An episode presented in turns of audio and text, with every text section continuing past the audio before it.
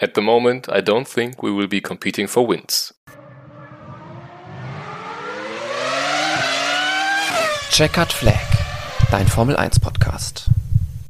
Das war Lewis Hamilton ähm, nach den Testfahrten in Bahrain.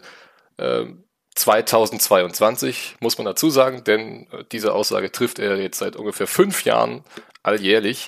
Ähm, ihr seid bei der neuen Folge Checkered Flag, eurem Formel 1 Podcast mit mir, dem Chris und meinen lieben Kollegen Paul und Yannick. Moin Jungs.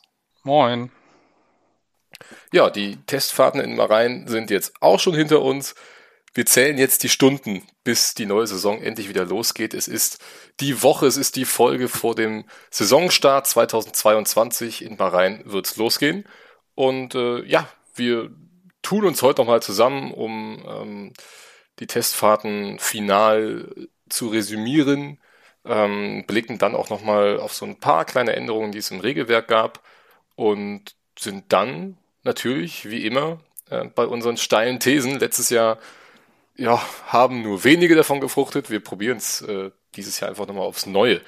Und dann frage ich doch einfach mal, äh, ja, entgegen der eigentlich abgemachten Reihenfolge den Yannick als erstes, äh, wie dein erster Eindruck von den Testfahrten war, vor allem äh, auf den einen einzigen Fahrerwechsel, den es jetzt doch nochmal gab, kurz vor Saisonstart.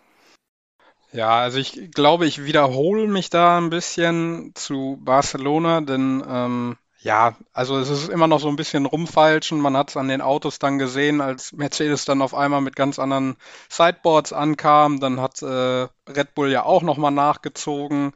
Dahingehend war dann äh, der Ferrari schon wieder relativ äh, ähnlich zu den Testfahrten in Barcelona. Also alles noch so ein bisschen Geheimniskramerei und alles noch ein bisschen verschwiegen. Ähm, auf der anderen Seite dann Kevin Magnussen, ähm, finde ich die logische ja, Besetzung für Nikita Mazepin, denn er kennt das Team, äh, hat sich fit gehalten und ich glaube, er passt auch sehr gut zu Mick Schumacher, ähm, hat dann einen guten Rivalen und einen guten Teamkollegen. Ähm, freue ich mich drauf und bin gespannt, inwieweit er schon konkurrenzfähig äh, am kommenden Wochenende sein wird.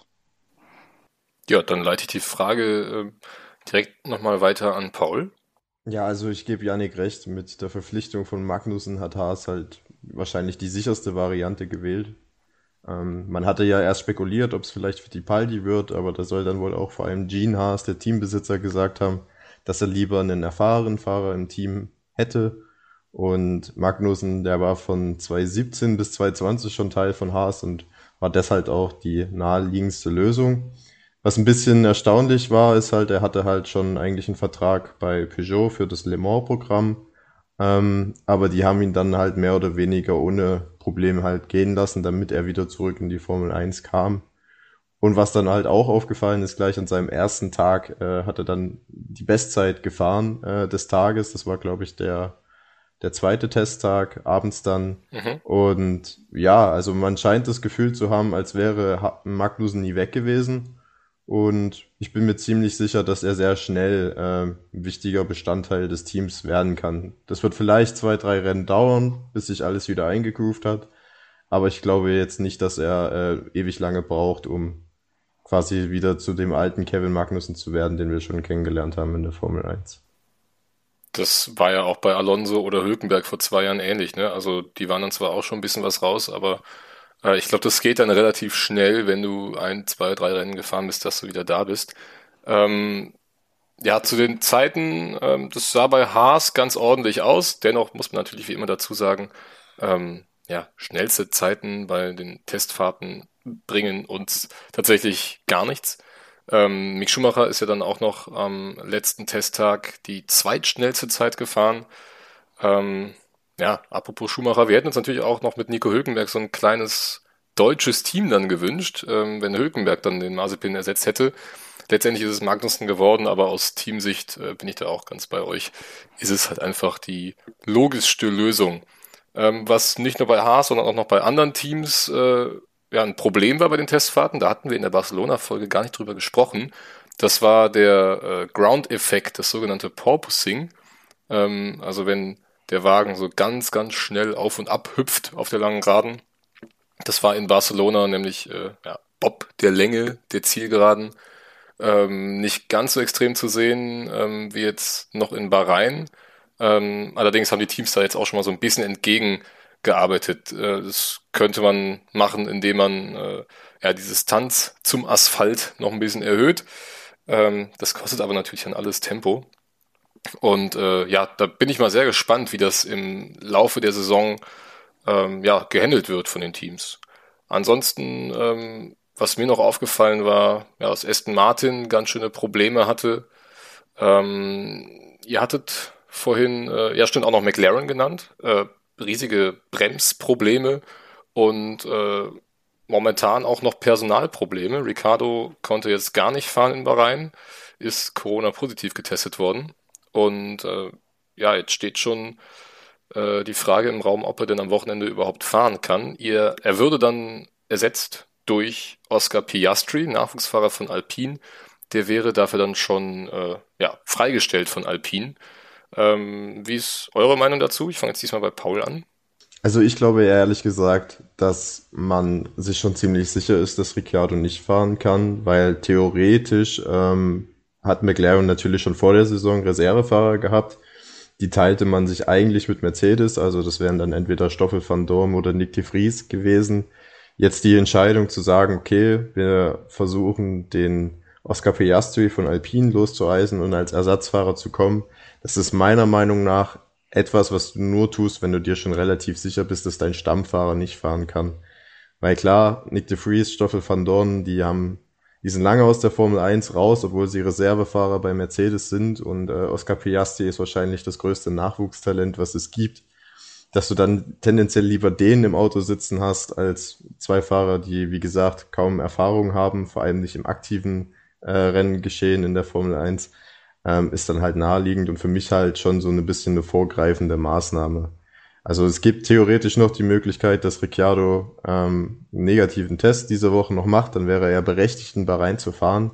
Aber man muss sich natürlich auch die Frage stellen, ob er denn überhaupt schon fit genug ist. Ich meine, das ist auch ein sehr anstrengendes Rennen, gerade in der Wüste wird den Körpern sehr viel anverlangt, ab, abverlangt. Und ob er schon in der Lage sein wird, nach so einer Covid-19-Infektion äh, ins Lenkrad zu greifen, wage ich zu bezweifeln. Ja, ich ähm, kann mich dem eigentlich nur anschließen. Ich glaube, als äh, großer Gewinner aus dieser Situation geht Oscar Piastri hervor und das ist ja eigentlich das, was was, was sehr positiv ist, denn die, der junge, das junge Talent wird gefördert und das ist ja auch irgendwo ein Novum dann in der, in der Formel 1, auch dann äh, mit, den, mit den Testfahrern dann am, am Freitag, aber da kommen wir ja gleich nochmal drauf zu. Ähm, und ich bin mir fast sicher, dass wir das jetzt noch häufiger sehen werden, dass einfach äh, ja Talente geteilt werden, beziehungsweise äh, berechtigt werden, für äh, andere Rennställe zu fahren, um einfach die Erfahrung zu sammeln, um, um die Experience zu machen. Und ähm, ja, da gibt es eigentlich die Teams, okay, vielleicht McLaren wird mit Sicherheit äh, Alpine gut dafür entlohnen ähm, oder andersrum, ähm, aber als Gewinner geht, geht das junge Talent hervor, wer es dann auch immer sein mag. In dem Fall ist es jetzt Oscar Piastri und das ist ja eigentlich das, was zählt und ähm, wo die Formel 1 sich, finde ich, auf einem guten Weg befindet, um das äh, dann auch zu fördern.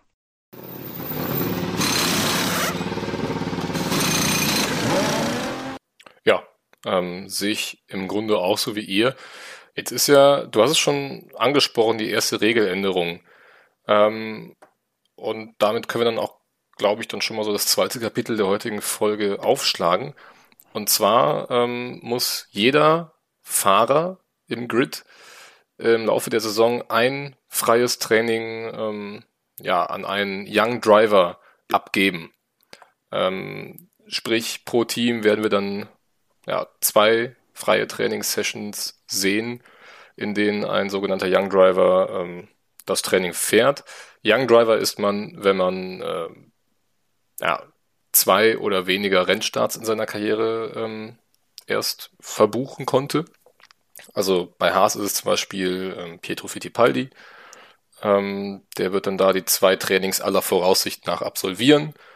Ähm, und dann ist halt die Frage bei McLaren. Da ist es nämlich Petto Award, äh, Mexikaner, fährt auch Indica, ähm, wird dann jetzt aber wohl im Falle eines Ausfalls von Daniel Ricciardo dann nicht eingesetzt. Also Reservefahrer scheint er noch nicht zu sein, er ist dann eben nur dieser Young Driver. Ähm, und bei Mercedes ist es so, ähm, ja, da ist dann halt Stoffel von Dorn äh, ja auch schon vor zwei Jahren ziemlich sauer gewesen, dass er ähm, damals noch bei Racing Point dann nie zum Einsatz kam und dann eben Nico Hülkenberg noch kurzfristig angerufen wurde, ähm, weil er eben nun mal der Reservefahrer bei Mercedes ist.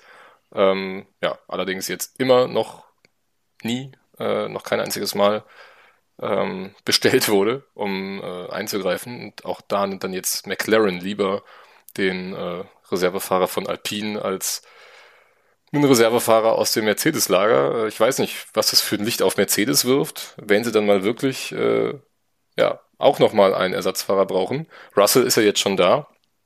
Äh, wen man dann da an Land zieht, finde ich sehr interessant. Ähm, ja, ansonsten habt ihr noch irgendwas zu dieser Regel beizusteuern? Ja, zwei Dinge.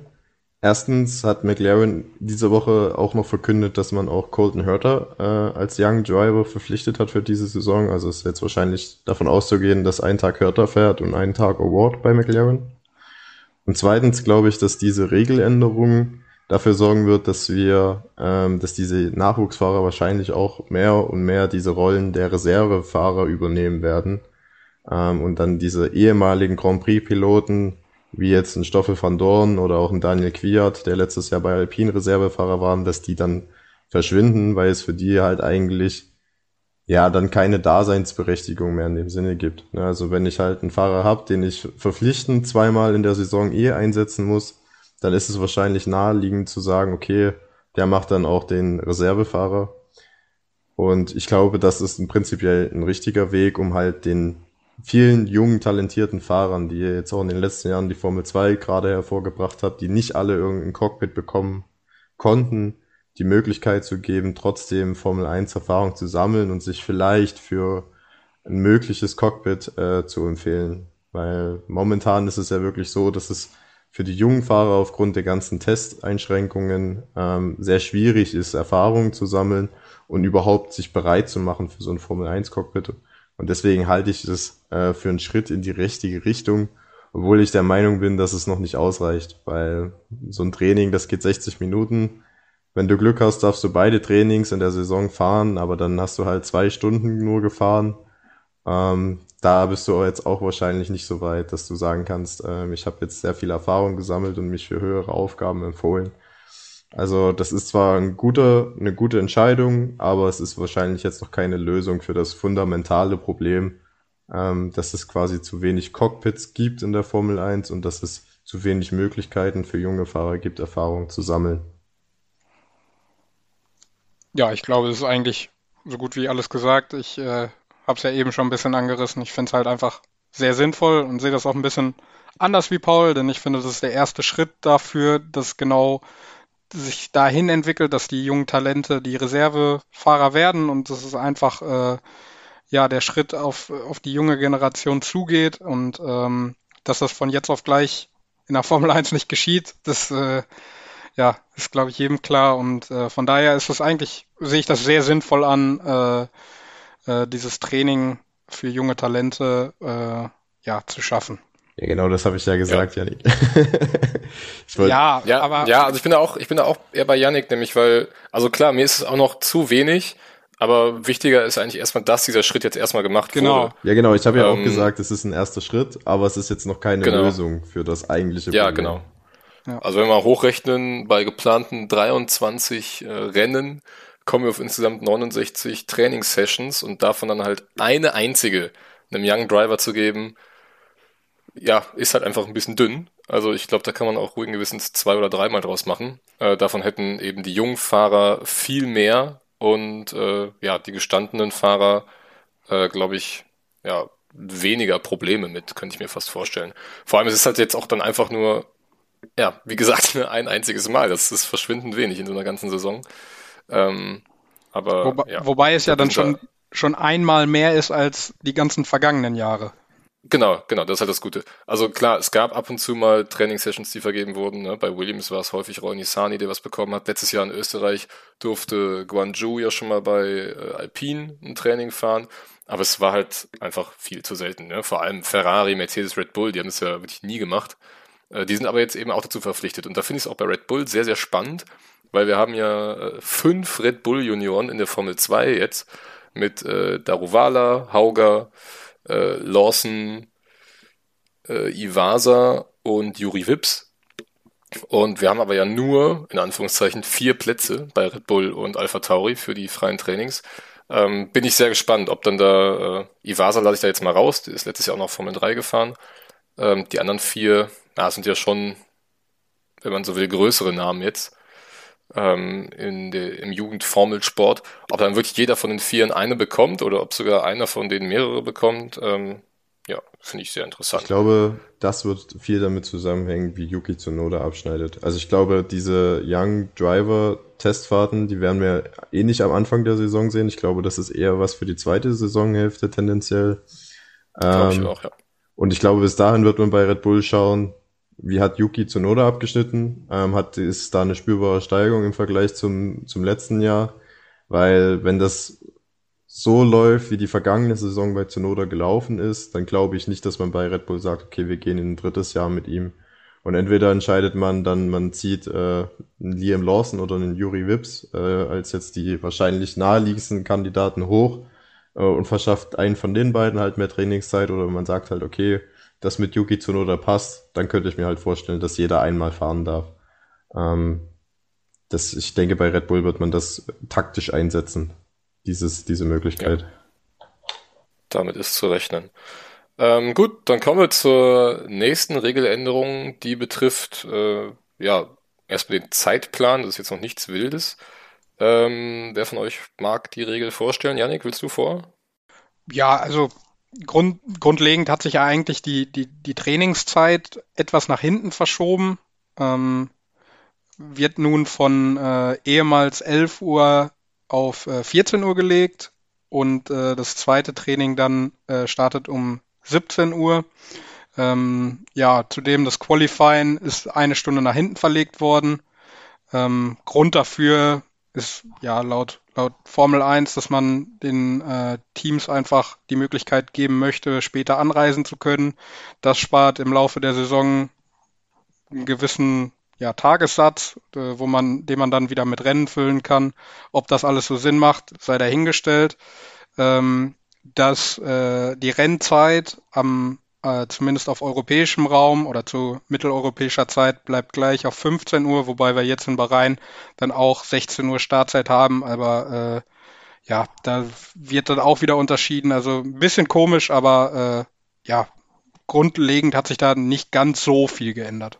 Ja, also man muss halt dazu sagen, ne, im Regelfall wird so sein. Wir haben jetzt, wie du gerade gesagt hast, mit Bahrain schon wieder 16 Uhr äh, Rennstart.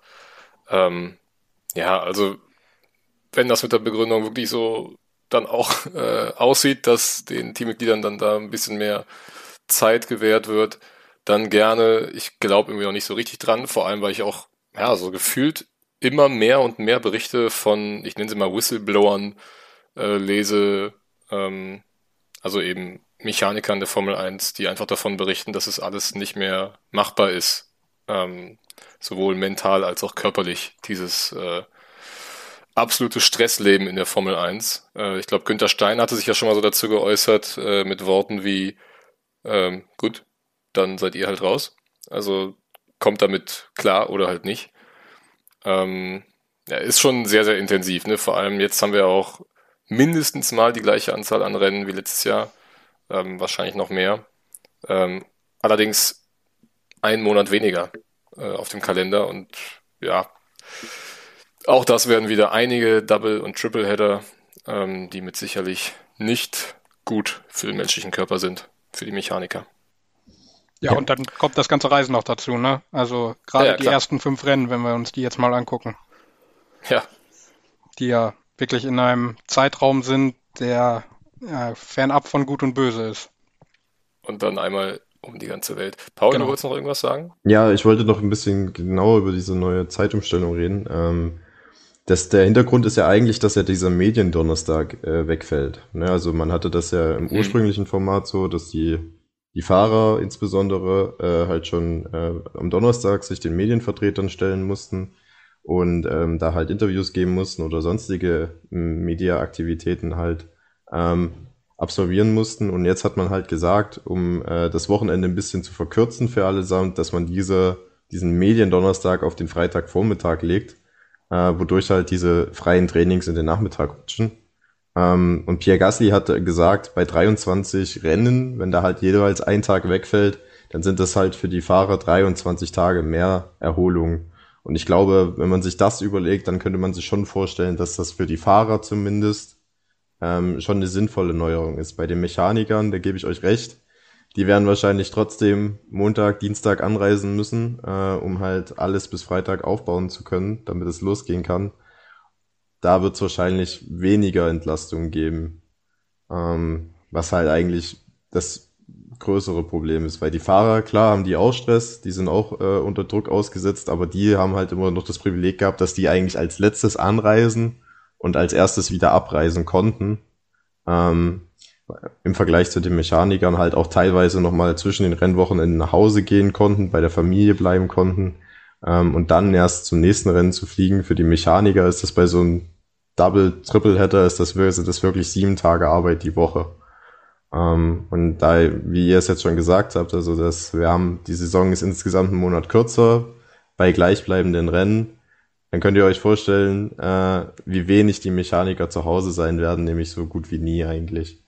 Ähm, ja, das war dann auch mit der Begründung, man möchte denen dann eine längere Winterpause gewähren, ne? um dann bei ihren Familien zu sein. Ja, gut, das, das, ist, das ist okay. Also ich meine, klar, einen Monat länger zu Hause zu sein äh, nach so einer harten Saison, kann ich mir auch schon vorstellen, dass das was bringt. Aber es ist halt, du kannst halt trotzdem nicht sagen, okay, wir geben euch vier Monate frei und wir verheizen euch acht Monate lang. Ähm, weil genau das ist jetzt das Ding, was wir haben. Und dann irgendwie. Ja, und die, ja, Paul. Und dann, ja, und dann finde ich es halt auch so, so Aussagen von Günter Steiner, ja, entweder kommt ihr damit klar oder ihr seid euren Job los. Äh, das ist halt, das ist halt auch irgendwo ein bisschen, ja, wie sagt man, ähm, respektlos den eigenen Angestellten gegenüber, weil ich, wir hatten jetzt das Beispiel diese Woche, äh, als Haas verspätet zu den Testfahrten gekommen ist, da haben teilweise Mechaniker 30 Stunden am Stück gearbeitet, damit die überhaupt an dem Donnerstagnachmittag fahren konnten. Ähm, das heißt, die, die, die, die setzen da wirklich auch ihre körperliche und mentale Gesundheit ein, um diesen Sport am Laufen zu halten. Ähm, und dass man da halt nicht irgendwie versucht, dass man die entlastet, ähm, das finde ich halt äh, wirklich schwierig, weil ich glaube, so verbrennt man sich auch auf lange Sicht ähm, den eigenen Mitarbeiterstamm. Weil natürlich spricht sich das auch rum und du entlässt die Leute und dann hast du vielleicht auch nicht mehr die Leute, die Bock haben, überhaupt in der Formel 1 zu arbeiten, weil du halt weißt, äh, die Formel 1 ist dann dein Leben und du musst halt wirklich alles, was du an mentalen und körperlichen Ressourcen hast, einsetzen, äh, um diese Saison bewältigen zu können. Ja, und die Formel 1, also was ich noch sagen wollte, besteht halt nicht nur aus den Fahrern und den Teamchefs, sondern halt steckt deutlich mehr dahinter und das wird, finde ich, oft sehr vergessen dabei, was da überhaupt geleistet wird, weil man dann immer nur zu den Zeiten einschaltet, wo die Fahrer dann fahren und die Teamchefs äh, Pressekonferenzen geben und äh, am Boxenfunk zugeschaltet sind, aber dann so was, was so alles dahinter passiert, äh, das kann man ja auch gut durch die äh, ja, YouTube-Formate der einzelnen Teams sehen zu den Wochenenden und sowas. Das ist, da steckt ja viel mehr dahinter. Und äh, wie Paul es dann, finde ich, richtig oder treffend gesagt hat, dass es einfach respektlos den Angestellten gegenüber ist, äh, dann einfach zu sagen, ja, dann seid ihr halt raus. Also die Formel 1 ist halt wirklich das Paradebeispiel für die Spitze des Eisbergs. Ne? Ähm, du siehst halt deine paar Sessions am Wochenende ähm, und denkst, ja, das ist die Formel 1, aber das fängt ja wirklich schon, wie Paul gesagt hat, auch montags, dienstags an, ähm, wenn das ganze, äh, ja, das Fahrerlager erstmal aufgebaut werden muss. Ne? Das haben wir auch ähm, bei den, ähm, ja, bei den Broadcastern, sage ich mal. Ähm, die Kommentatoren kommen dann auch donnerstags an. Äh, da gibt's dann aber auch noch andere Leute im Team, die halt auch schon dienstags da sein müssen, um äh, ja, da fürs eigene Team schon ähm, alles hinzukriegen. Wir haben die Leute an den Streckenposten, ne? die Marshals, ähm, ohne die ein Rennen überhaupt nicht möglich wäre, die auch ähm, ja, überlebenswichtig sind, auch wenn das der, ich sage jetzt mal, der 0 auf 15 Zuschauer nicht sofort sieht, logischerweise. Ähm, es gibt die Leute, die die Werbeflächen äh, in den Auslaufzonen aufmalen müssen. Auch äh, davon profitiert die Formel 1 enorm. Ähm, also ich, da, da gehören so viel mehr Leute zu, äh, als man, als man denkt, als man glauben mag. Und äh, ja, dass die Entlastung brauchen, das ist, glaube ich, selbsterklärend. Ähm, weiter zur nächsten Regel. Das betrifft die Sprintrennen. Paul, was kannst du uns dazu erzählen? Ja, also die Sprintrennen sind dieses Jahr auch wieder mit dabei. Eigentlich wollte man ja sogar die Anzahl erhöhen auf sechs Stück. Allerdings konnte man sich da mit den Teams nicht auf die Finanzierung einigen, weil da haben wohl insbesondere die Top-Teams gesagt, die wollen das Budget-Gap, was ja äh, ab letzter Saison eingeführt worden ist, äh, um fünf Millionen erhöhen. Ähm, was dann einigen Teams halt zu viel war, weil die halt auch gesagt haben, also fünf Millionen äh, braucht ihr nicht, um quasi drei Sprintrennen abzu also zusätzlich zu absolvieren. Ihr wollt das Geld lieber in die Fahrzeugentwicklung stecken äh, weswegen dann ähm, zwischen den kleinen und den großen Teams da keine Einigung erzielt worden ist, weswegen man jetzt bei drei Rennen äh, pro oder Sprintrennen pro Saison bleibt, so wie im letzten Jahr. Ähm, dabei haben sich zumindest bei zweien die Austragungsorte geändert. Also dieses äh, das erste Sprintrennen findet in Imola statt, das zweite in äh, Österreich und das dritte ist das einzige, was auch letztes Jahr schon am gleichen äh, Ort ausgetragen worden ist, nämlich in Brasilien. Ähm, was auch geändert wurde, ist, ne, man hatte ja letztes Jahr noch diese unsinnige Regel, äh, dass man gesagt hat, derjenige, der das Sprint Qualifying gewinnt, der steht auf Pole Position und diese, dieses Ergebnis geht dann auch in diese Statistik mit ein. Ähm, das wurde jetzt geändert. Das heißt, die Pole, die wird jetzt äh, im normalen Qualifying-Format am Freitag vergeben äh, an diesen Sprint-Qualifying-Rennwochenenden und nicht mehr an dem Samstag. Ähm, was auch verändert wurde, ist die Anzahl der Punkte. Ja, ihr erinnert euch, letztes Jahr nur die ersten drei Zähler bekommen, also der erste drei Punkte, der zweite zwei Punkte, der dritte ein Punkt. Dieses Jahr ist es so, dass die Top 10 äh, Punkte erhalten, äh, auch in absteigender Reihenfolge. Also der ähm, waren das nicht die nee, Top 8? Die Top 8, die, die, die Top 8 Entschuldigung, Entschuldigung. Die Top 8 ja, sind, die Top ja. 8 äh, auch in absteigender Reihenfolge. Ich meine, der erste bekommt 10, der zweite bekommt 8 und dann geht es äh, immer runter und der achte bekommt dann ein. Genau. Das sind eigentlich so die Anpassungen jetzt am Sprint-Qualifying-Format. Äh, ich persönlich hätte mich ja gefreut, wenn wir das ein bisschen öfters zu sehen bekommen, weil ich glaube, dieses also ich finde es halt unklug zu sagen, man macht es an manchen Rennwochenenden oder und an manchen Rennwochenenden nicht. Dann hätte ich mir lieber ein einheitliches Format gewünscht und ich kann dem Sprint Qualifying durchaus etwas abgewinnen, weil man muss halt für ein erfolgreiches Rennwochenende jetzt drei Sessions meistern. Also nicht nur das Qualifying und das Rennen, sondern hat man halt zwischendrin auch noch dieses äh, Sprint Qualifying, was jetzt eigentlich ein Rennen ist, ähm, was man halt auch absolvieren muss. Ich finde, das bringt zusätzliche Spannung rein und ich glaube, je weniger Trainingszeit die Teams haben, desto unvorhersehbarer werden auch die Rennen. Ähm, aber ich kann halt auch jeden verstehen, der sagt, das alte Format funktioniert gut. Was ich halt nicht mag, ist dieses zweigeteilte. Also entweder committet man sich komplett auf das neue Format oder man sagt halt, okay, es hat jetzt nicht die Resonanz gefunden, die wir uns erhofft haben, wir gehen zurück zum alten und belassen es dabei. Weil es, also stellt, man stellt sich das vor, jetzt kommt jemand Neues in die Formel 1 oder fängt jetzt zum ersten Mal an, sich für die Formel 1 zu interessieren, es ist doch völlig unlogisch zu sagen, ähm, für den aus seiner Sicht, man fährt an einem Wochenende äh, ein normales Rennwochenende und dann am anderen macht man ein Sprint-Qualifying-Rennwochenende. Und ja, das ist halt weder Fisch noch Fleisch, würde ich sagen, so wie es jetzt ist. Ja, also ich zähle mich auch noch zu denen, die dem Sprint-Qualifying nichts abgew äh, abgewinnen können. Ähm, das wird sich auch nicht ändern. Ich sehe aber auf jeden Fall deinen Punkt, ist äh, ja entweder ganz oder gar nicht. Ähm, weil man hat überhaupt keine Transparenz, warum jetzt diese Wochenenden ausgewählt wurden fürs Sprintrennen. Ähm, ja, manche Teams profitieren dadurch dann eben doppelt, dass ihr Auto auf einer Strecke halt besser funktioniert als auf der anderen, äh, was die anderen Teams dann an den anderen Strecken halt gar nicht mehr reinholen können. Ähm, ja, mir ist es alles irgendwie zu willkürlich. Ähm, Ich kann dir sagen, Ja. warum, wie die Strecken ausgewählt wurden.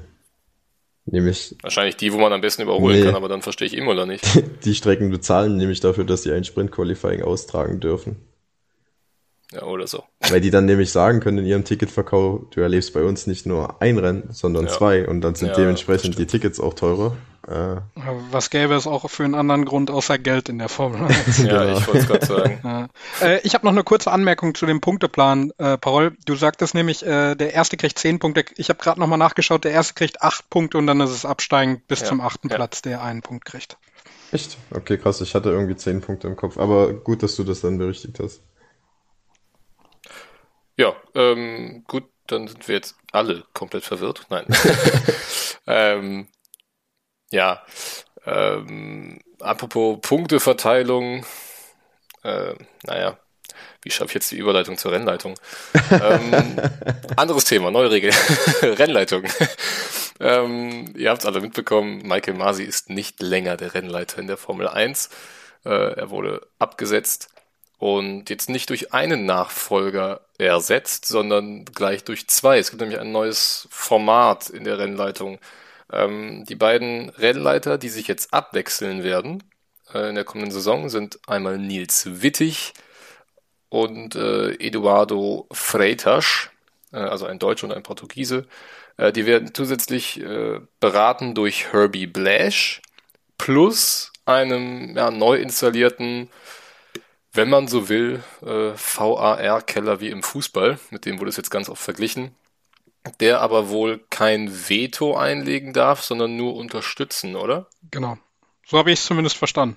Also ich habe es so verstanden, dass er den Rennleiter darauf hinweist, wenn er irgendwie äh, eine falsche Entscheidung getroffen hat und dann ist dem Rennleiter, Rennleiter dann quasi, der kann dann entscheiden, ob er seine Entscheidung revidiert und anpasst oder ob er bei seiner ursprünglichen Entscheidung bleibt. Also die, die, die letztendliche äh, Entscheidungshoheit, die bleibt weiterhin beim Rennleiter. Es ist eher ja, so ein. ja im, im Fußball ist das ja auch so kommuniziert, ne? Aber Ja, aber also man, im Fußball sagt man ja bei einer klaren Fehlentscheidung, greift ihr ein, so. Das macht man jetzt auch bei der Formel 1. Nur, dass der, der Rennleiter dann halt aus Gründen immer noch sagen kann, ja, ich verändere jetzt meine Entscheidung, aber trotzdem nicht. äh, ja, aber ich glaube, so ist es ja im Fußball eigentlich auch, ne? Also, dass auch angeblich nur bei klaren Fehlentscheidungen eingegriffen wird. Und dann hast du entweder eine Situation, die eben überhaupt nicht klar ist, oder du hast eine klare Situation, aber der Hauptschiedsrichter oder Rennleiter sagt dann, nee, für mich ist es eindeutig, ich brauche da nicht nochmal drüber gucken. Also, äh, ja, lass uns einfach mal überraschen, ähm, wie das wird. Was ich Das eigentlich, ist ja eigentlich, ja, ja, Janik. Paul? sag ruhig. Ich wollte, es ist ja eigentlich auch ein bisschen witzlos, weil ich meine, die Rennleitung hatte ja vorher schon äh, 1000 Bildschirme und Ja. jeden Kamerawinkel, um sich alles anzugucken. Ähm, ich glaube, das ist halt auch eher so eine so eine PR-Maßnahme, dass man jetzt quasi auch den Fans verspricht, so was wie, was in Abu Dhabi letzte Saison passiert ist. Das Ja, passiert jetzt nicht nochmal, weil wir haben nach dem jetzt, Motto, irgendwas musste halt genau, passieren. also ne? ich, ich Genau, glaube ja. nicht, dass das in, in der Praxis so viel ändert. Ja, und das Stichwort Kommunikation ist eigentlich die perfekte Überleitung zu einer weiteren Änderung, die ja für uns Fans am Bildschirm ein kleiner Wermutstropfen vielleicht ist, denn die Kommunikation wird nicht mehr eingeblendet beziehungsweise veröffentlicht. Und äh, ja, die, die Rennställe haben, glaube ich, auch nicht mehr direkte Kommunikation zu dem Rennleiter. Das, habe ich das so richtig verstanden? Ja, Genau. Ja. Genau. Ähm, also da, da Ja, also ich glaube, es gibt schon noch eine Kommunikation, ähm, also die den Teams halt ermöglicht werden soll, aber ähm, ja eben nicht mehr dieses, äh, ich nenne es einfach mal fast abartige, äh, was wir da unter anderem in Saudi-Arabien erlebt haben, äh, wo noch so ein bisschen gefeilscht wurde um die Strafe für Verstappen nach dem Überholmanöver. Also das soll jetzt nicht mehr möglich sein. Ähm, ich fand es auch irgendwann, also es war eine interessante Idee, um Transparenz zu schaffen äh, und den Zuschauer dann noch näher ranzuholen. Ähm, aber das ist irgendwie nach hinten losgegangen. Ja, ich fand eigentlich aus Unterhaltungszwecken war das super. Ähm, nur, dass die Möglichkeit dann halt auch bestand. Also, was, was mich halt an der Sache stört, ist, dass man diesen Rennleiter, den Michael Masi, da so komplett alleine gelassen hat. Ähm, ich, ich hab, ich, ich meine, letztendlich stellt man sich das, wir ziehen gerne den Vergleich zum Fußball. Man, die, man trifft die Entscheidung, also der Schiedsrichter trifft eine kontroverse Entscheidung, wie in Abu Dhabi, und wird danach gefeuert. Also ich meine, wie viele Schiedsrichter gab es schon mal, die daneben gelegen haben und dann war das okay und es wurde von allen akzeptiert. In der Formel 1 wird dann üwiges Wuhai drum gemacht. Der, der Rennleiter wurde von keiner Seite unterstützt, sondern der wurde eigentlich als, äh, als öffentliches Opfer an den Pranger gestellt und musste am Ende seine Sachen packen. Und ich finde, das ist eigentlich das, das größere Problem. Dass man halt diese, diese, diesen Rennleiter als Sündenbock genutzt hat und nicht gesagt hat, er ist der Schiedsrichter und das, das Wort des Schiedsrichters ist Gesetz.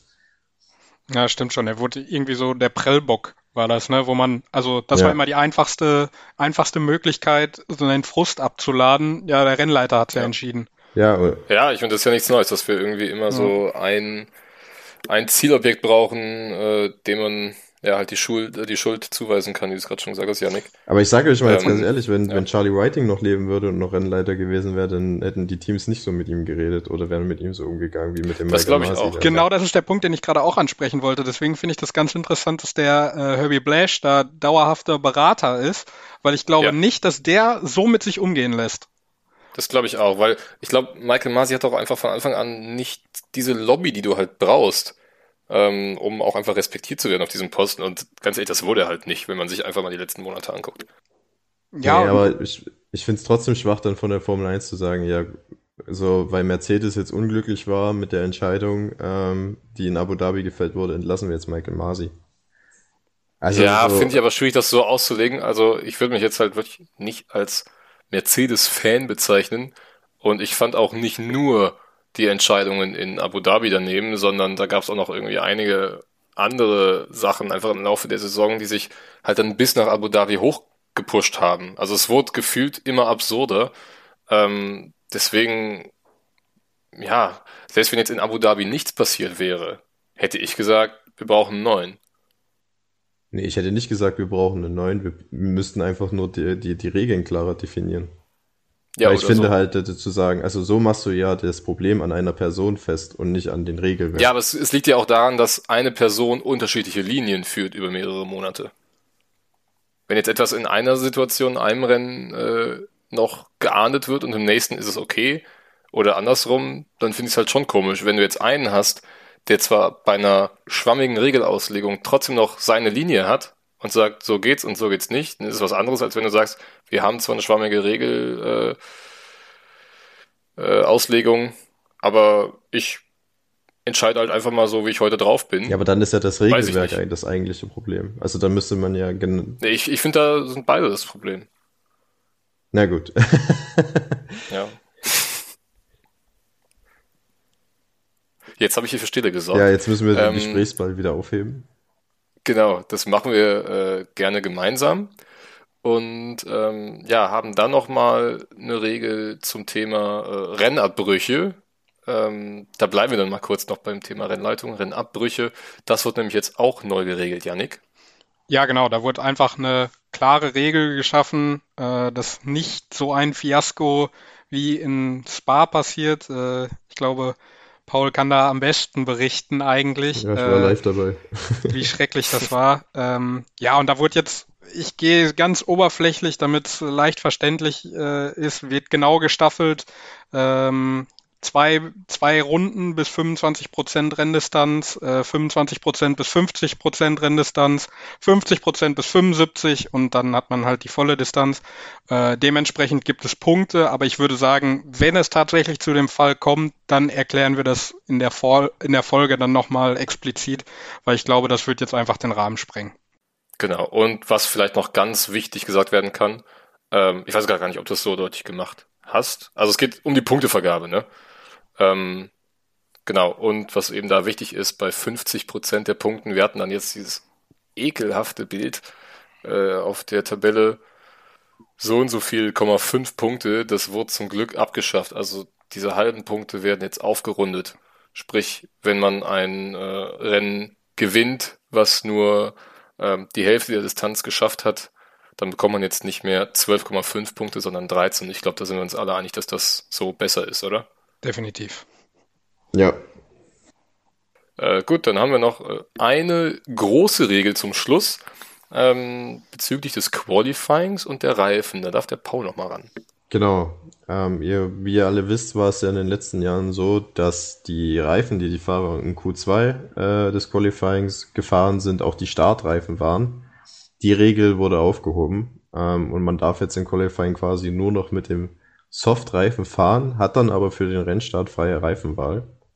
Ähm, das ist so dementsprechend ganz schön spannend, weil man sich davon erhofft, dass es halt zu unterschiedlichen Strategien kommt, vorne und hinten. Ähm, das Problem ist jetzt nur, dass man bei den Bahrain-Testfahrten bei seitens Pirelli festgestellt hat, dass das Delta, also der Zeitunterschied zwischen den einzelnen Reifenmischungen sehr groß ist. Also ursprünglich hat man ja immer so versucht, die, das, die Delta-Time von einer halben Sekunde äh, anzuvisieren. Das heißt, dass beispielsweise der Medium im Vergleich zum Softreifen eine halbe Sekunde langsamer ist. In Bahrain hat man aber festgestellt, dass das Delta mit dieser neuen Reifengeneration jetzt momentan bei 0,8 bis einer Sekunde liegt, also bei fast dem Doppelten. Ähm, was jetzt die Vermutung nahe oder nahelegen lässt, dass die Teams versuchen werden, mit Krampf ähm, eine Einstoppstrategie durchzusetzen und zwar mit der weichstmöglichen Mischung, ähm, weil man wahrscheinlich weil das wahrscheinlich universell, zumindest jetzt zu Beginn, die schnellste Strategie sein wird, um einen Grand Prix zu bestreiten. Müssen, sind wir auf jeden Fall gespannt, wie sich das in der Realität auswirkt. Ich persönlich könnte mir vorstellen, dass man dabei Pirelli äh, mit einer Anpassung des Gummigemischs sehr schnell entgegenwirken kann, weil diese eine Sekunde ist äh, definitiv zu viel. Da entsteht eigentlich quasi nur diese eine mögliche Strategie, die klar die schnellste ist. Äh, gleichbleibend ist aber immer noch die Regel, dass man bei einem Trockenrennen zwei unterschiedliche Reifenmischungen fahren muss. Es gibt aber keinen Pflichtboxenstopp, denn ähm, das ist dann bei dem Prozedere bei einer roten Flagge gleich geblieben. Man darf die Reifen wechseln, ähm, ist dementsprechend zu keinem Stop gezwungen. Aber ja, ich hätte jetzt gedacht, da sind wir uns auch alle einig, dass das eine absurde Regelung ist, oder? Wie seht ihr das? Ich finde, ich, ich finde generell alles, was so ein bisschen Spannung und Unvorhersehbarkeit reinbringt, ist gut für den Sport. Ist, deswegen war ich auch immer so ein bisschen ein Freund von so einer roten Flagge, weil das halt äh, den, den, den Teams in Sachen Strategie halt auch ein zusätzliches Kopfzerbrechen äh, bereitet. Ne? Wir haben das letztes Jahr in Saudi-Arabien gesehen, ähm, wo Max Verstappen nicht zur Box gekommen ist und dann unter äh, roter Flagge die Reifen wechseln konnte und das dementsprechend ganz vorne stand. Ähm, ich finde die Regel eigentlich gut ähm, und bin auch froh, dass sie da ist. Ich kann verstehen, dass das einige für unfair äh, ver verhalten, aber man muss auch sehen, in anderen Sportarten, äh, Rennsportarten ist das, wird das auch so praktiziert und das hat sich eigentlich immer als gut ja, dargestellt. Also ich bin eigentlich ganz glücklich damit, dass es da bleibt. Es ist halt so, finde ich, so mit der eine Faktor, den die Formel 1 so unvorhersehbar macht. Also man hat es ja, also jetzt ist dann die rote Flagge, dann können auf einmal der erste ist, weiß ich nicht, vorher zwei Runden vorher an die Box gegangen, hat sich frische Reifen geholt, der zweite wäre dann nicht und profitiert von der roten Flagge. Also es ist halt, es ist schon interessant und ich bin da eher bei Paul, muss ich ehrlich sagen. Ja, weil man, okay. man könnte halt auch argumentieren, wenn die rote Flagge-Regel unfair ist, ist ein Safety Car auch unfair. Ne, weil da verliert derjenige, der, äh, keine Ahnung, seine 30 Sekunden Vorsprung rausgefahren hat, auch alles auf einen Schlag. Das ist halt part of the game, meiner Meinung nach. Äh, ja. Ja, sehe ich auf jeden Fall. Ähm, die Argumentation. Aber ich glaube, ja, trotzdem ein schönes Feld, wo, glaube ich, die, die Meinungen auseinandergehen und äh, ja, auf jeden Fall Diskussionsstoff geboten ist, wenn es dann mal wieder soweit ist. Ähm, alle weiteren Regeln, ähm, da gibt es dann auch noch Thema Motorenstrafen, äh, etwas, was neu ist. Das würde aber jetzt hier, glaube ich, auch ähm, ja, den Rahmen ein bisschen sprengen. Deswegen alles, was sonst noch so geändert wurde, wird dann ähm, ja in den jeweiligen Folgen ähm, besprochen, wenn es denn dann in dem Rennen stattgefunden hat. Habt ihr sonst jetzt noch irgendeine Regeländerung, die ganz dringend genannt werden muss? Sonst würden wir zu unserem nächsten Kapitel blättern. Na, wir haben noch dieses Show and Tell nicht angesprochen, ne? Das, mhm. ähm, also ab diesem Jahr gibt's ja die Regel, dass die Teams ähm, quasi vor dem ersten freien Training die Updates, die sie äh, ans Auto bringen, der Öffentlichkeit vorstellen müssen ähm, und quasi auch erklären müssen, warum man das macht. Das ist halt auch so ein Fanservice, den die Formel 1 da einführt, ähm, um den Sport halt ein bisschen greifbarer zu machen. Ich bin gespannt, äh, wie, wie das in der Realität umgesetzt werden wird, weil ich könnte mir glauben, also könnte mir vorstellen, ähm, dass die Teams dann quasi die Updates vorstellen, aber ihren eigentlichen Zweck nicht nennen. Also es gibt ja viele Teile, die äh, erfüllen mehrere Funktionen und äh, oftmals, ja, könnte man dann beispielsweise sagen, ähm, bei einem, keine Ahnung, bei einem neuen Flügelelement jetzt ein bisschen plump, können Sie sagen, das haben wir eingeführt, um die Sicherheit zu erhöhen, aber eigentlich ist es dafür da, um mehr Abtrieb zu generieren und so Geschichten. Also da könnte ich mir vorstellen, dass die Teams auch versuchen, ein bisschen zu tricksen, um da die eigentlichen Intentionen zu verschleiern. Ja, ich glaube, es, ich finde es eigentlich gar nicht so verkehrt, weil die Journalisten profitieren ja sehr davon und sie können dementsprechend halt auch sehr genaue Bilder und sehr äh, das sehr gut transportieren. Äh, so stelle ich es mir zumindest vor. Das, äh, bei, dem, bei dem anderen, was sie dann letztendlich erzählen, da bin ich voll bei dir, Paul. Aber die, die offensichtlichen Änderungen, und es geht ja nur um das Äußere, alles, was unter der Haube ist, wird ja nicht, äh, bleibt ja weiterhin verschleiert. Und ich glaube, da ist es dann schon interessant zu sehen, wie die jeweiligen Teams arbeiten, weil gerade nach den Testfahrten haben wir es ja gesehen, was für Änderungen es gibt. Und da muss es dann halt offengelegt werden, beziehungsweise die Journalisten haben die Chance, es genau einzufangen. Und ich glaube, das bringt nochmal ein, eine gewisse Würze äh, rein, da das ja jedes Wochenende stattfindet. Und die, die Teams das jedes, jedes Wochenende zeigen müssen, was passiert ist. Und ich glaube, das ist, äh, können Journalisten und Fans können davon nur profitieren. Ich weiß, weißt du, wer ich davon glaube, nicht profitiert? Das, ja. Die, ja, ganz, die ganzen sagen. Fotografen, die bei den Teams angestellt sind, um die anderen Autos zu fotografieren. Ja. ja, aber das bringt ja dann auch nochmal äh, diese Würze rein, die Janik jetzt gerade schon angesprochen hat, ne? Weil jetzt können die, äh, können die anderen Teams ja auch direkt sehen, ähm, was die anderen äh, da so anderes gemacht haben, ohne erstmal irgendwie noch auf neue Bilder zu warten. Wir hatten das halt auch schon ab und zu, dass das äh, Formel 1 World Feed auch mal äh, zwischendurch in den Trainingssessions sowas dann eingeblendet hat. Ähm, hier, da im letzten Rennen sind noch so gefahren, jetzt haben sie das und das verändert. Aber ähm, ich glaube schon, dass da viele daran interessiert sind, ähm, die Technik auf einfach besser zu verstehen. Weil, wenn wir mal ehrlich sind, sehr viele Menschen interessieren sich für die Formel 1, aber ähm, nur wenige können wirklich vom Frontflügel bis zum Heckflügel alles genau erklären. Und wenn wir dem halt ein bisschen näher kommen, äh, ist eigentlich allen geholfen, denke ich. Wenn es das war, dann kommen wir jetzt zu äh, meinem geliebten Kapitel. Ich denke, euch geht's da ähnlich, nämlich unsere steilen Thesen für eine Saisonprognose.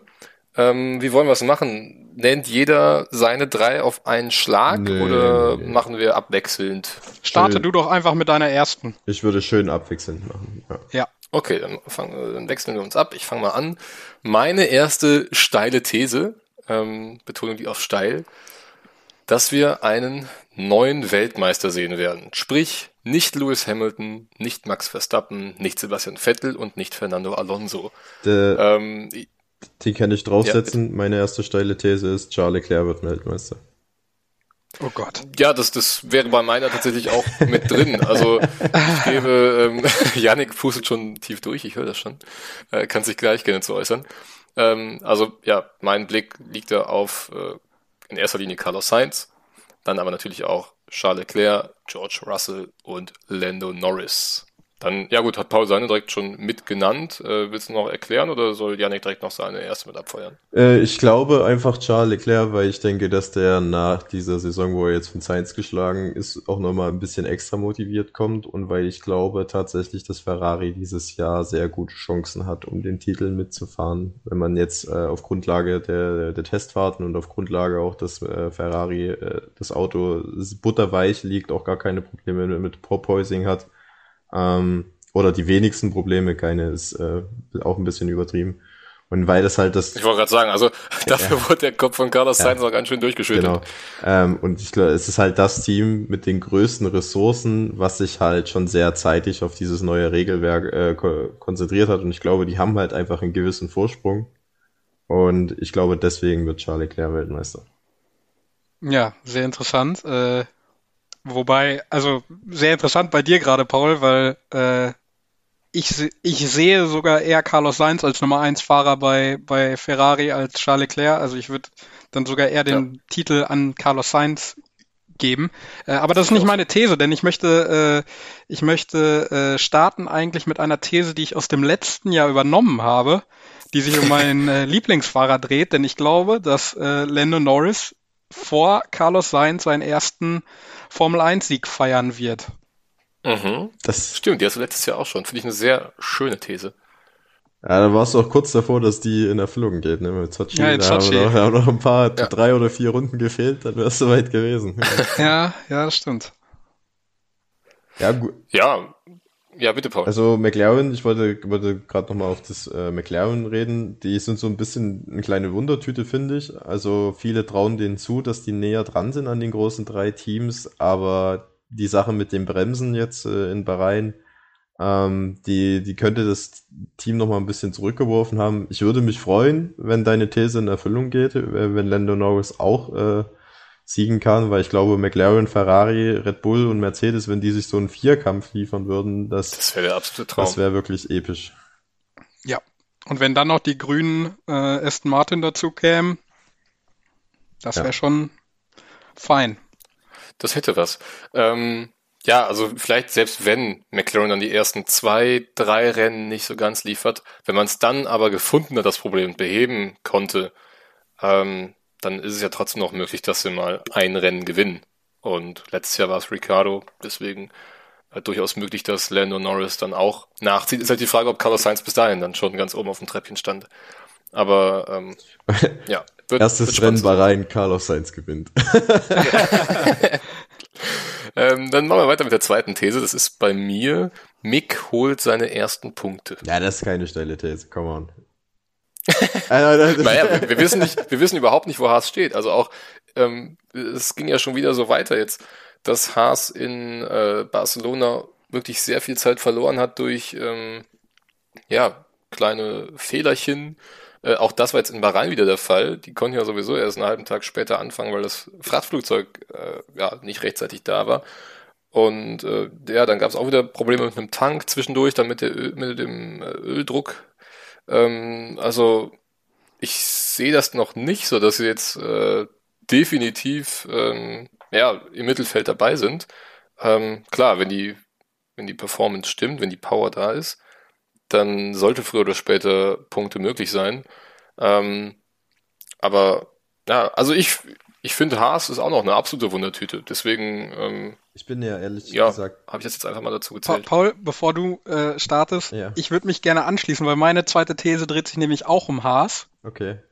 Äh, denn ich denke, Haas wird nicht letzter in der Konstrukteursweltmeisterschaft.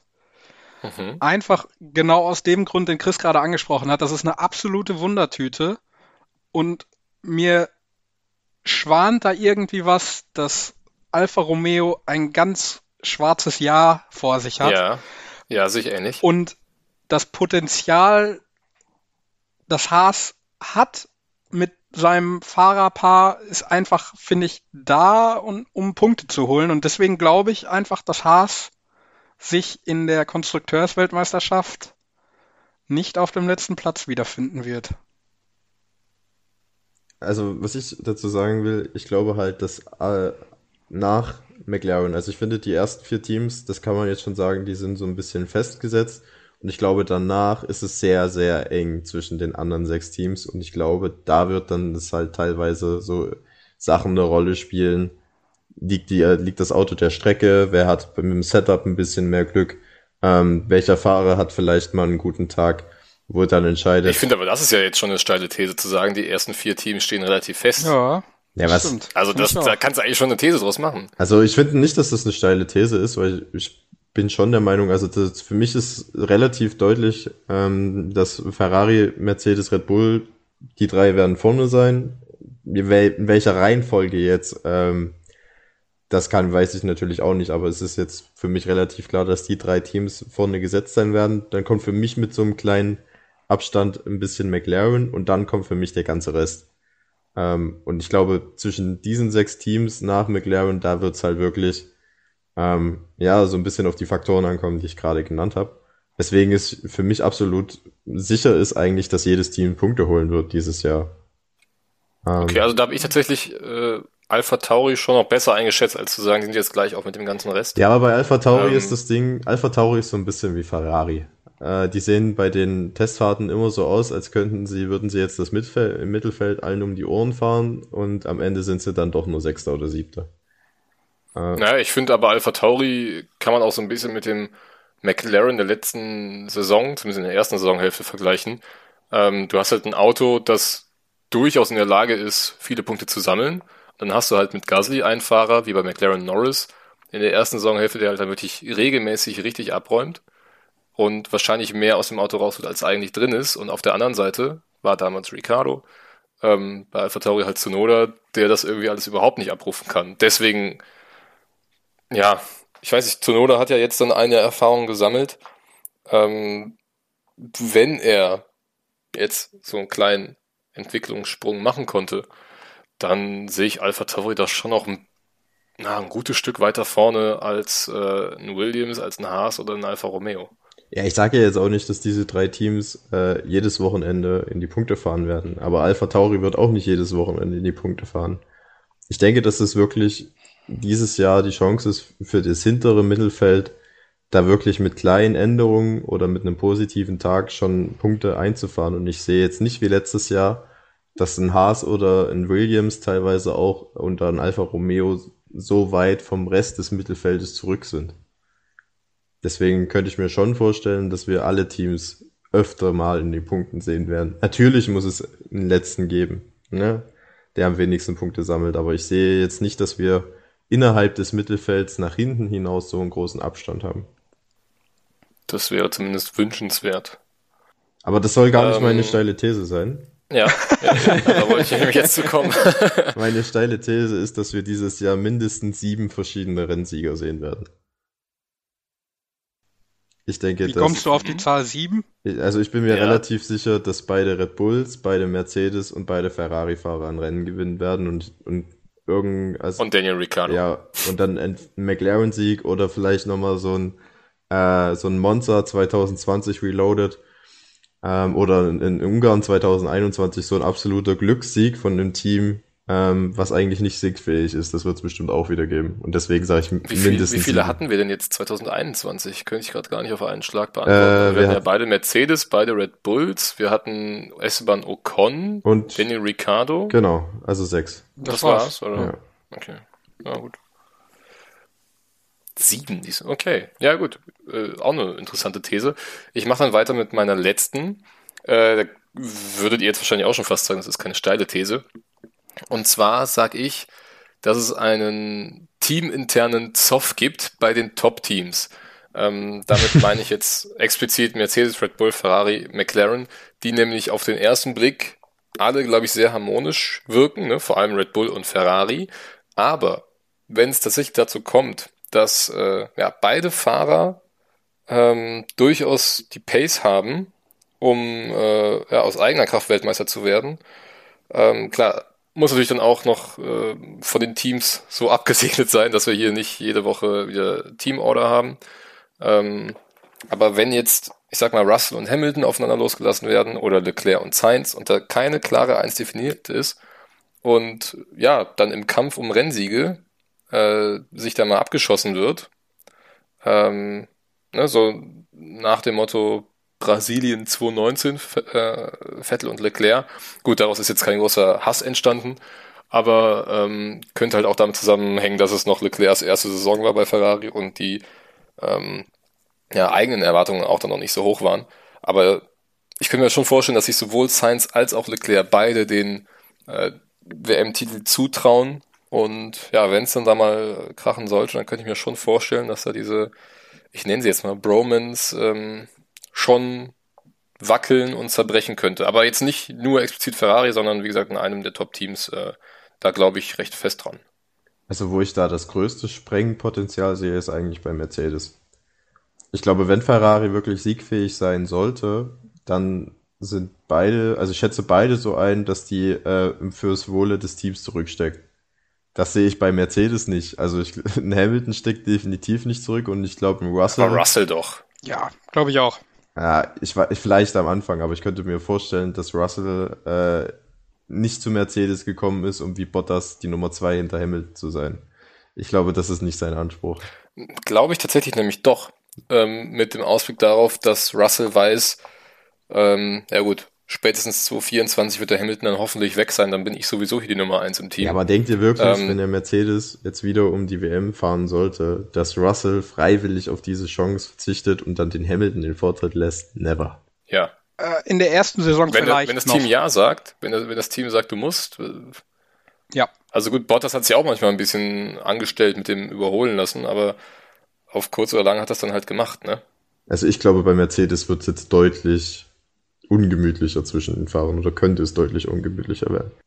Ich gebe euch recht, dass der am Anfang äh, dem Team nicht widersprechen wird, aber wenn das wirklich für ihn, wenn er die Möglichkeit sieht, dass er Weltmeister werden kann, äh, dann wird er äh, egoistisch sein. Da bin ich mir relativ sicher. Aber ich finde auf jeden Fall, um das, um das nochmal eben abzuschließen, dass halt da wirklich bei Red Bull sich da, glaube ich, noch am wenigsten Potenzial, weil Perez da wirklich ganz klar, glaube ich, auch weiß, dass er die Nummer zwei ist. Ähm, aber bei den anderen finde ich, äh, ja, ist eigentlich alles möglich und alles wäre herrlich für die Zuschauerschaft. Ja, also Ja. Ich, ich glaube, bei Paris steht sogar im Vertrag.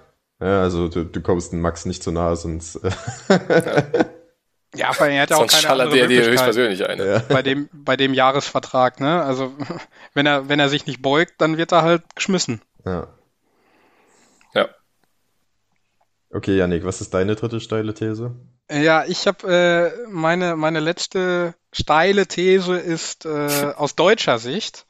Ähm, da hat ja Sebastian Vettel angekündigt, äh, wenn er nicht um Siege mitfahren kann oder keinen Sieg äh, im kommenden Jahr holt, dann hängt er seine äh, ja, Rennfahrerschuhe an den Nagel und äh, das glaube ich nicht, denn ich glaube, äh, Sebastian Vettel wird in der kommenden Saison den ersten Rennsieg in der Formel 1 für Aston Martin feiern. Oh, Aber das kann ich mir gut vorstellen. Tatsächlich. In, in wie das, äh, wie das stattfinden soll, das habe ich mir auch noch nicht überlegt, aber ich glaube, es passiert. Ja, ich meine, in Ungarn wäre es ja fast so gewesen, ne? Also wenn du so ein Chaosrennen hast, dann musst du halt einfach mal zur richtigen Zeit am richtigen Ja. Ort sein, dann kann es durchaus klappen.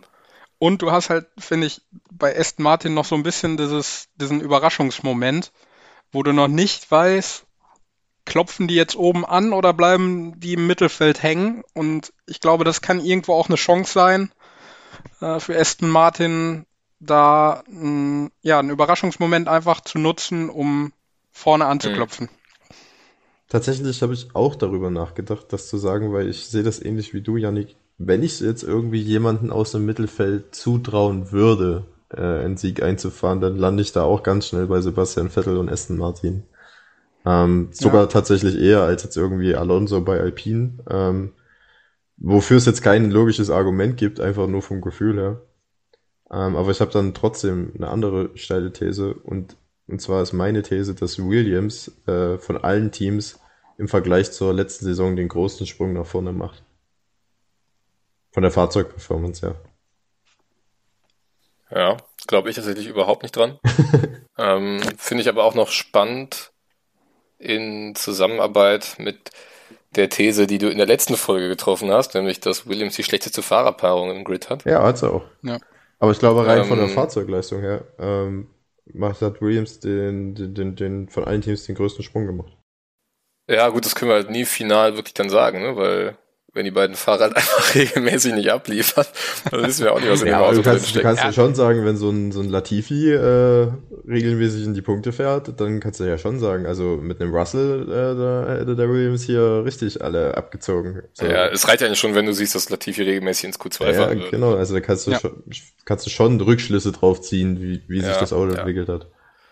Ja. Ich finde halt bei dem Williams, Spannend. ich finde, der Williams ist halt das Team, so mit, mit dem Mercedes, muss ich sagen, was so vom Design her irgendwie am aggressivsten ist. Also mit Mhm. diesen Seitenkästen, wo du durchgucken kannst, ähm, das finde ich ganz spannend. Ich könnte mir vorstellen, dass das ein, dass die dann einen guten Griff mitgemacht haben mit diesem Design. Ich finde, ähm, ja, Williams und, und Alfa Romeo, die haben, finde ich, so irgendwie so einen, so einen, so einen negativen Spirit kommt bei mir irgendwie so, wenn ich so dran denke, über die kommende Saison, was passiert da unten und sowas. Ich finde, dann haben die beiden irgendwie so den, den größten, das größte Potenzial abzurutschen. Und ich weiß nicht, was ich Williams dieses Jahr so zutrauen möchte. Äh, Gerade auch mit Alex Albon bin jetzt nicht der größte Fan davon, auch, Mhm. ne, aber ähm, ah, ich, also spannende, super spannende These äh, von, von dir, Paul. Ähm, bin ich echt gespannt, wie sich das entwickelt. Weil ich, Ja. also ich glaube nämlich eher, dass es in die andere Richtung geht. Ich glaube, sie entwickeln sich eher Ja. wieder zurück. Befürchte ich irgendwie auch. Ich kann nicht sagen, woran ich es festmache, aber dieser Gedanke ist irgendwie bei mir da. Ja. Deswegen ist es ja Ähm, auch eine steile These, ne? Ja, das, ja, Ja, das, das, das macht's ja so, So interessant und so spannend. Äh, ja, gutes Stichwort, interessant und spannend. Ich weiß nicht, wie es euch geht. Ich bin jetzt wirklich äh, heiß wie Frittenfett. Äh, wir nehmen wie immer am Montag auf. Es sind jetzt noch sechs Tage und äh, bei der momentanen Uhrzeit genau sechs Tage, auch bis wir wissen, wer denn das äh, ja, vorerst schnellste Auto im Feld hat, wer den großen Preis von Bahrain äh, gewonnen haben wird. Ähm, wir zählen die Tage runter. Die nächste Folge kommt dann logischerweise schon nächste Woche. Aber äh, davor kommt natürlich noch unser großartiges Tippspiel. Wir haben schon bei Social Media darauf aufmerksam gemacht. Ihr dürft gerne bei unserem F1 Fantasy ähm, mitmachen. Das äh, ist das, ich nenne es einfach mal das originale Fantasy der äh, Formel 1 Homepage. Ähm, der Code lautet, so, ich hoffe, ihr habt alle Zettel und einen Stift dabei. Ähm, der Code lautet 9C5090CFAF. Klingt jetzt alles sehr kompliziert, aber mit diesem Code kommt ihr in unser Spiel rein. Äh, ansonsten haut uns gerne nochmal bei Social Media an, wenn ihr den Link braucht. Kriegt ihr da alles von uns. Wir freuen uns auf ein äh, ja, cooles Spiel äh, mit der Community zusammen. Äh, darüber hinaus werden wir auch bei äh, Instagram dann jeweils vor den Qualifyings und Rennen ähm, ja, eine Story erstellen, in der ihr dann abstimmen könnt und ihr euren Tipp abgeben könnt, was ihr denn glaubt, wer sich die Pole holt und äh, auch den Rennsieg. Und apropos Rennsieg, Tippspiel, ich glaube, Jungs, es ist wieder Zeit, unser legendäres Tippspiel zu starten, oder? Ja. Ich denke auch. Äh, Yannick führt dann äh, wie immer als Verantwortlicher da die Tabelle und die Aufzeichnungen. Ja, sehr gerne. Ich für Buch und äh, äh, ich muss ehrlich zugeben, ich glaube, Paul hat gewonnen, ne? Ja.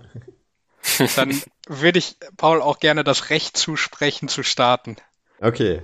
Ähm, also ich gehe ganz mit meinem Weltmeistertipp, sagt Charles Leclerc gewinnt das, äh, das, das Rennen in Bahrain.